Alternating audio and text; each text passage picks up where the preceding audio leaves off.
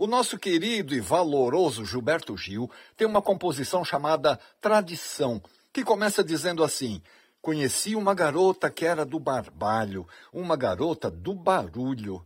Gil, com todas as suas veias poéticas à flor da pele, vai desfilando ao longo da letra memórias curiosas de lugares e comportamentos que ele deve ter vivenciado em Salvador. Sim, porque Barbalho é um bairro de classe média-média, pertinho do centro histórico da capital baiana. A gente sabe que o estado da Bahia tem ostentado índices elevadíssimos de criminalidade e Salvador e o bairro do Barbalho não fogem à regra. Em três anos, o índice de homicídio saltou de 55 para 85 mortes por 100 mil habitantes. Na classificação geral, a Bahia só perde para o Amapá em termos de quantidade de mortes violentas. No estado do Pará, o quinto colocado no tal índice de criminalidade também tem barbalho. E não é um só, são muitos. Toda uma família devidamente enraizada nas mais diversas instâncias do poder paraense. Aliás, o substantivo barbalho se refere mesmo às raízes de certos tipos de planta. Tudo a ver. O governador atual, que já foi vereador, deputado, prefeito, filho de um ex-governador, ex-senador, ex-ministro e ex mais uma porção de cargos, colocou na folha de pagamentos do seu estado nada menos do que 20 familiares e agregados. São escriturários contínuos? Ah, não, não.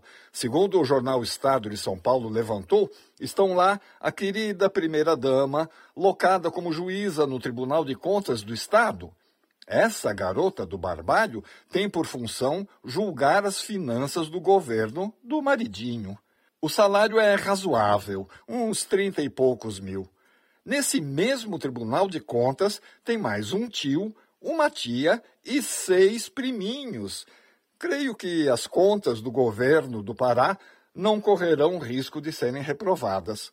Mas, por via das dúvidas, o precavido governante nomeou um primo para o Tribunal de Justiça do Pará. Sim, porque nunca se sabe, né? Um juiz na família sempre é bom. Já o órgão responsável por examinar as contas dos municípios paraenses tem lá dois tios. E no Palácio Lauro Sodré, onde se localiza o gabinete do governador, mais oito parentes, um deles com salário de quase 100 mil reais por mês. Enfim, é uma barbalholândia. E há sempre uma série de justificativas padrão para tudo isso. Que são pessoas competentes, que são de confiança, que estão nesses cargos por seus próprios méritos e tititi e papapá. Mas sejamos justos, barbalhadas como essa acontecem desde que o Brasil é Brasil.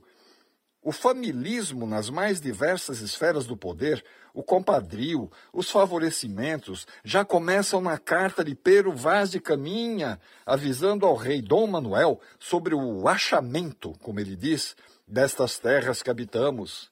Lá pelo finalzinho, ele faz os devidos rapapés à alteza portuguesa e pede que interceda por um cunhado que estava em má situação. Não sei se o rei Dom Manuel intercedeu ou não pelo infeliz, mas aposto o meu sabonetinho de alfazema que sim.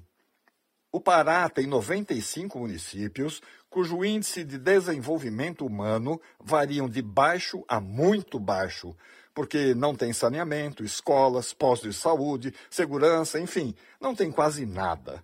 Mas a barbalice, o barbalismo, ou seja lá que nome se possa dar, essa corre solta no Estado. A garota do barbalho, lá do Gilberto Gil, era uma garota do barulho, como diz a letra da canção. Mas esses outros, os barbalhões, esses não. Esses são mais do silêncio, sabe como é? E vão dando continuidade ao que também é uma tradição brasileira, a do máximo aproveitamento possível dos recursos públicos em benefício próprio, ou no máximo, em benefício dos próximos. As necessidades de quem não é próximo ficam para uma próxima. Ficam para o dia em que os ventos da justiça social e do interesse público conseguirem remover as raízes das plantas daninhas desse nosso país tropical.